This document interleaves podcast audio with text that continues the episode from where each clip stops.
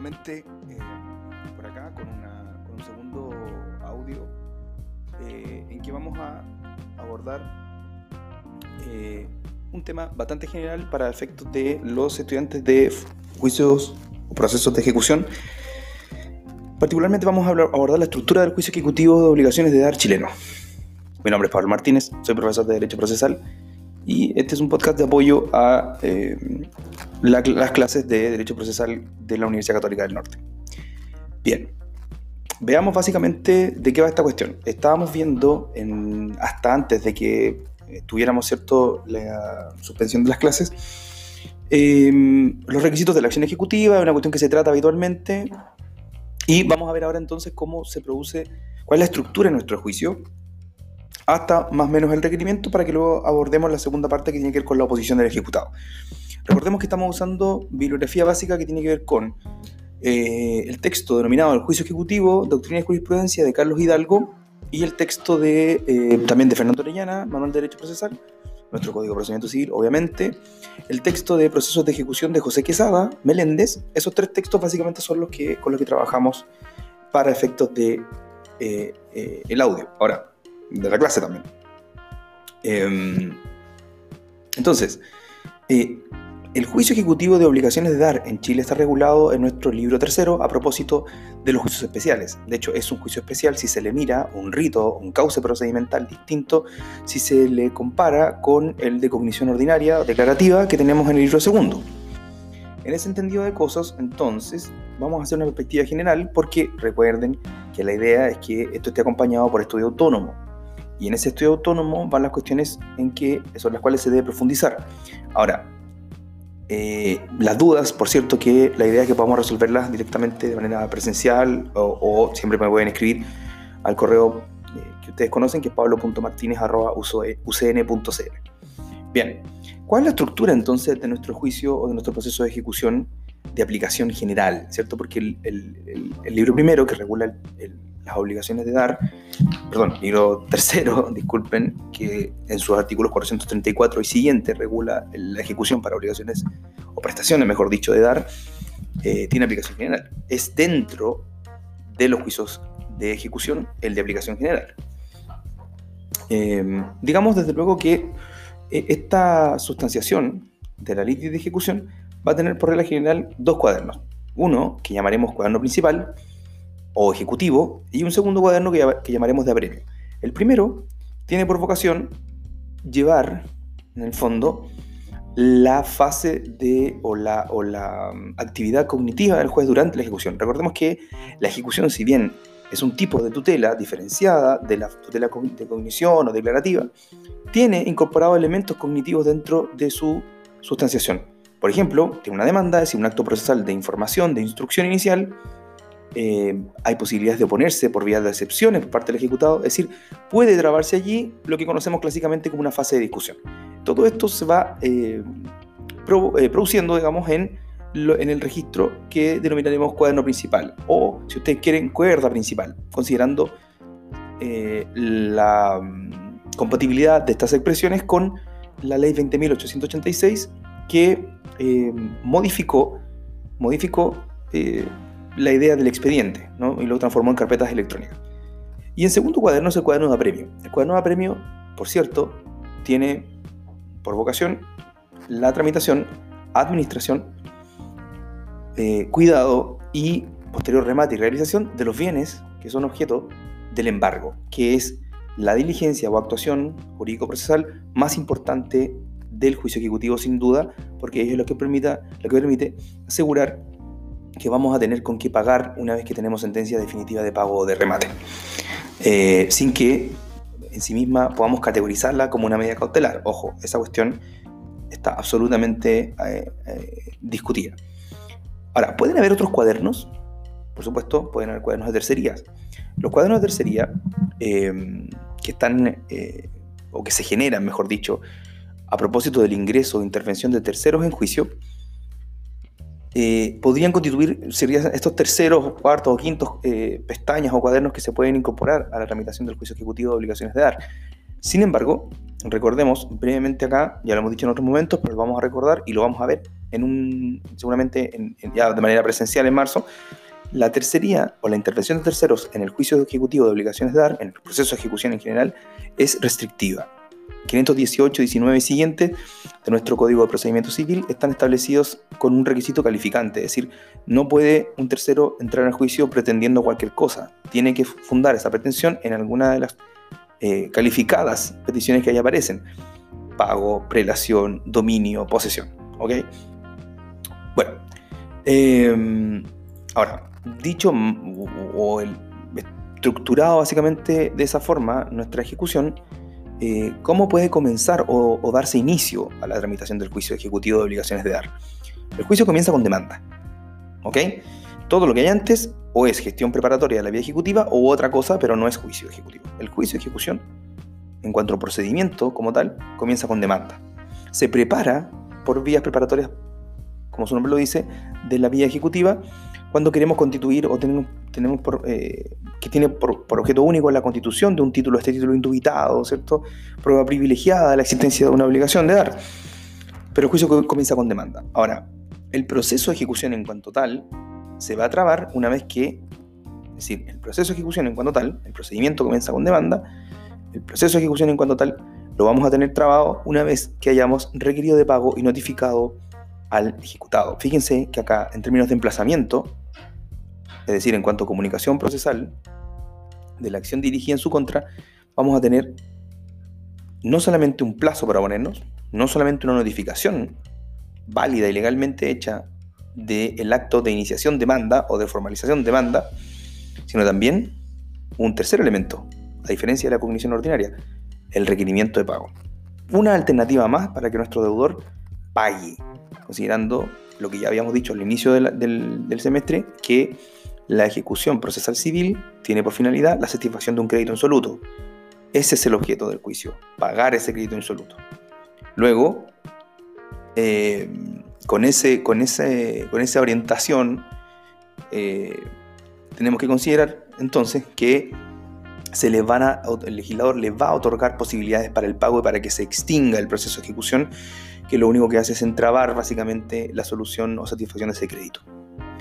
Ahora, eh, en términos de demanda ejecutiva, la demanda como tal debe cumplir con una serie de requisitos, obviamente, formales. Es un acto procesal, un acto jurídico procesal, y como tal, en este caso de instrucción, de iniciación del juicio, y por ende no está exento de los requisitos que ya hemos analizado en otros cursos del 254 del Código de Procedimiento Civil sea, tiene aplicación porque como en el juicio ejecutivo obligaciones de dar no hay una norma general, va a regir el artículo 3 del código que hace aplicable las cuestiones del juicio ordinario para el resto de los procedimientos.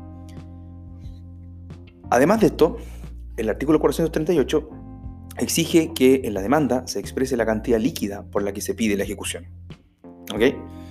Eh, hay que solicitar también, básicamente, al menos el despacho de mandamiento de ejecución embargo en contra del deudor y en definitiva pedir que se siga adelante con la ejecución hasta el pago total de lo deudado. Em, esos son básicamente los requisitos esenciales. Ahora, además recordemos, conforme se trata de un procedimiento judicial, prende implica la comparecencia de las partes del juicio con sus apoderados, que debemos cumplir también con los requisitos para que sea admitida en tramitación en términos de postulación procesal. Es decir, hay que dar cuenta de las capacidades especiales y generales que tienen que ver con esto. 18.120 de por medio, hay que constituir válidamente un, eh, un mandato judicial y designar y por supuesto otorgar eh, patrocinio a un abogado habilitado para el ejercicio de la profesión. 18.120 que se combina además con las normas sobre tramitación electrónica en términos de firma electrónica avanzada o simple, para efectos de ingresar esta solicitud por vía de oficina judicial virtual. El tribunal competente conforme con el orgánico de tribunales, regla de la ejecución, ¿cierto? Eh, en este caso estamos pensando no en el tribunal que pronunció la sentencia. Recordemos que en este caso podría serlo, digamos, podría serlo, pero, pero no, no, es, no es lo habitual, ¿cierto? Lo habitual será que acá tengamos un tribunal que comienza a conocer esta litis por primera vez, porque lo, lo habitual es que si estamos ante el mismo tribunal que se pronunció, por ejemplo, para el caso del 464 número 1 de la, una sentencia definitiva declarativa de condena, utilizaremos el procedimiento especial del artículo 233 siguiente. Esto es lo que se conoce clásicamente como el incidente de cumplimiento de la sentencia, ¿cierto? Que en realidad es un juicio especial de ejecución abreviado. concentrado, ¿cierto? Dotado de celeridad. Bueno, una vez presentada la demanda, hay, por cierto, un control de admisibilidad. Ese control de admisibilidad es doble. Primero, de cuestiones formales y segundo, de cuestiones algo más que formales. Y eso está establecido en el artículo 441 del Código de Procedimiento Civil. Primero, bueno, como, como toda eh, demanda, puede quedar perfectamente en, tu proceso civil, quedar afecta a la, a la, potestad que tiene el, artículo, el juez, de acuerdo al artículo 256 de nuestro código, y que le permite inadmitir por falta de requisitos formales de los primeros tres números del 254. Este cuando no tenemos individualización de las partes, por ejemplo, o del tribunal ante quien se entabla, ¿cierto? Esta, este acto procesal de iniciación. Pero además de eso, habrá que incorporar el 441 a nuestro ideario de cumplimiento de requisitos en la demanda, porque el tribunal acaba de hacer un examen un poco más profundo. Sin ser un examen exhaustivo de la pretensión del demandante de ejecución, vamos a tener al menos una revisión del plazo, ¿cierto? Eh, que no esté excedido de tres años por parte de, del título, que el título sea un título ejecutivo y decir que tenga mérito ejecutivo. Que vaya acompañado por ende la demanda de un título, que ese título tenga mérito ejecutivo y que no tenga más de tres años. Ahora,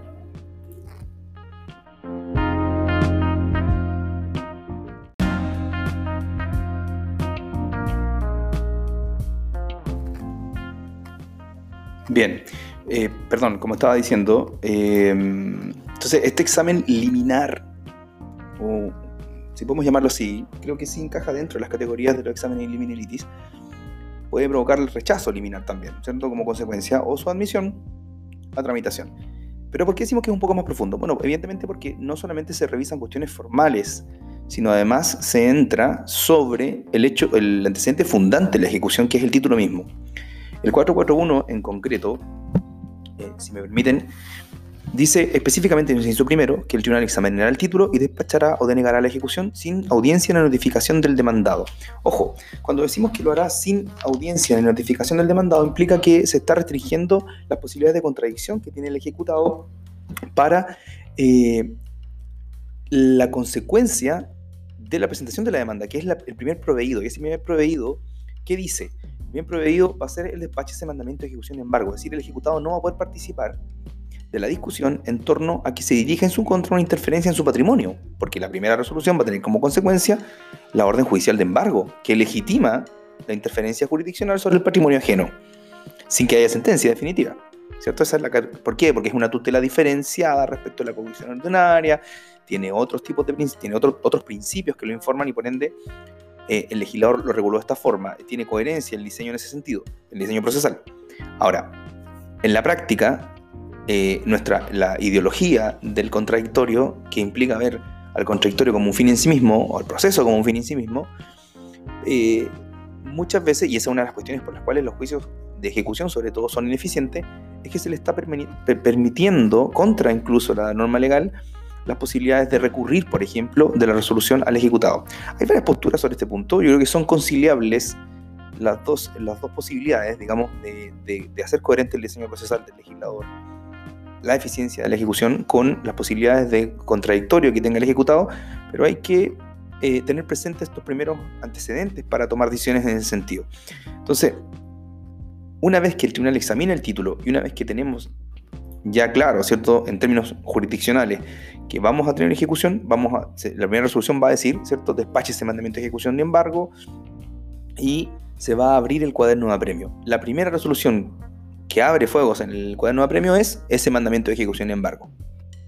¿Ok?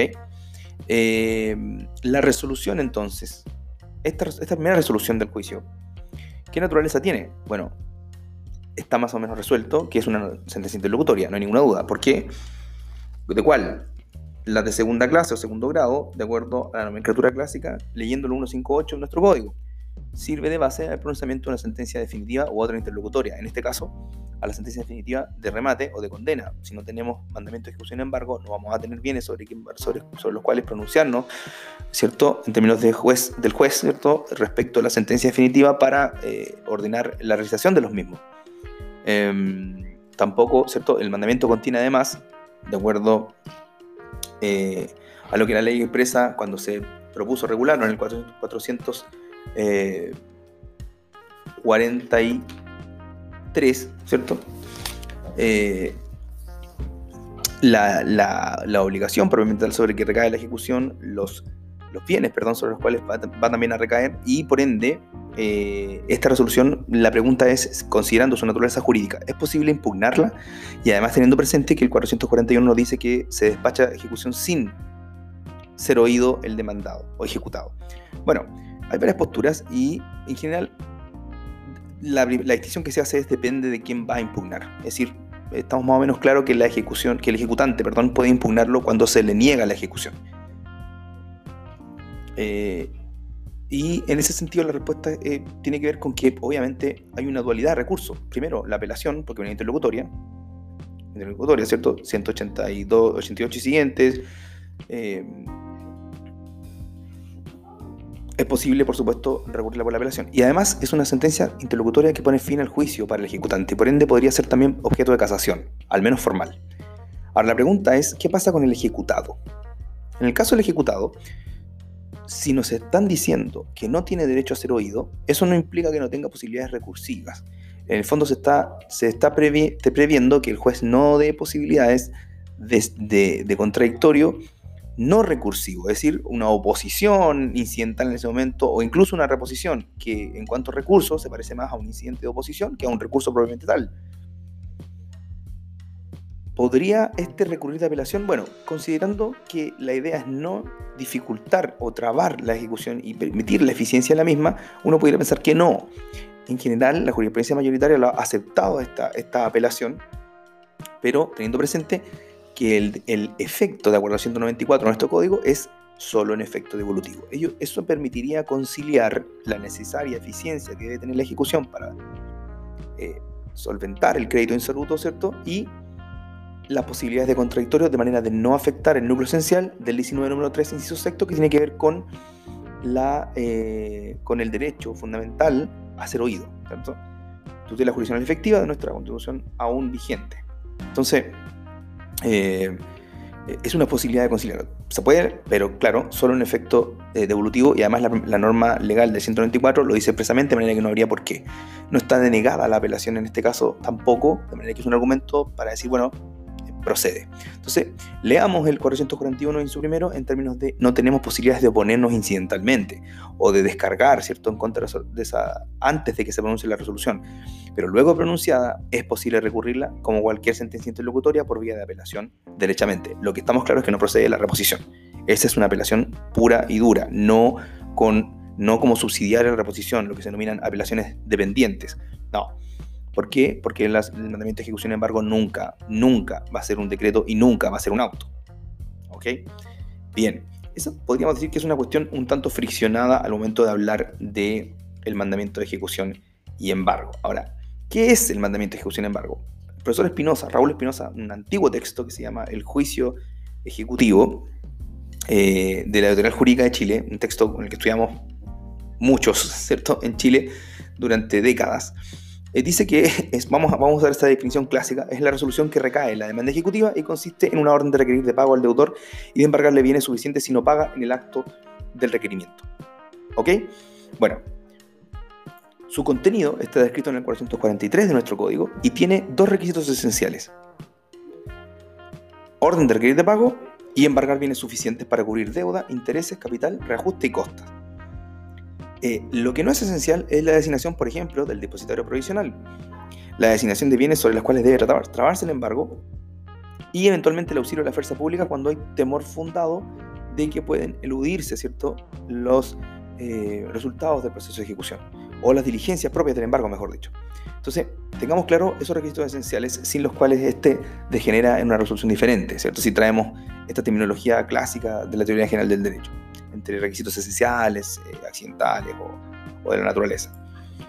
Bien, eh, ahora, lo que vamos a hacer en, otro audio es revisar luego las posibilidades de intimación para el pago, es decir, lo que llamamos requerimiento de pago conjunto con la notificación y cómo esto va a influir en tanto emplazamiento en el término que tiene el demandado para oponer excepciones al juicio ejecutivo. Esto es tremendamente relevante porque eh, a diferencia del juicio ordinario de cognición lata, mm, eh, en que tenemos un emplazamiento con una doble composición, plazo más notificación legal, aquí tenemos plazo más notificación legal más requerimiento de pago. Esos son los elementos que componen el emplazamiento en este juicio. ¿Por qué? Porque estamos en un juicio que tiene por objeto el pago de un crédito y la oportunidad para pagar nuevamente se presenta. Podemos hacerlo en cualquier etapa del juicio, podemos hacerlo en... Pero aquí tenemos una especial. Que ante la negativa o la resistencia al pago por parte de, ya sea tácita o expresa, de parte del ejecutado, inmediatamente vamos a tener actividad jurisdiccional sobre patrimonio ajeno legitimada, ¿cierto? Por, eh, por la sustanciación de este rito de ejecución de obligaciones de dar general. Bien, vamos a cerrar este, este, este, este segundo eh, episodio de, esta serie de audios para, eh, como les decía, continuar la semana que viene con los, el requerimiento y la defensa del ejecutado. Un abrazo a todos.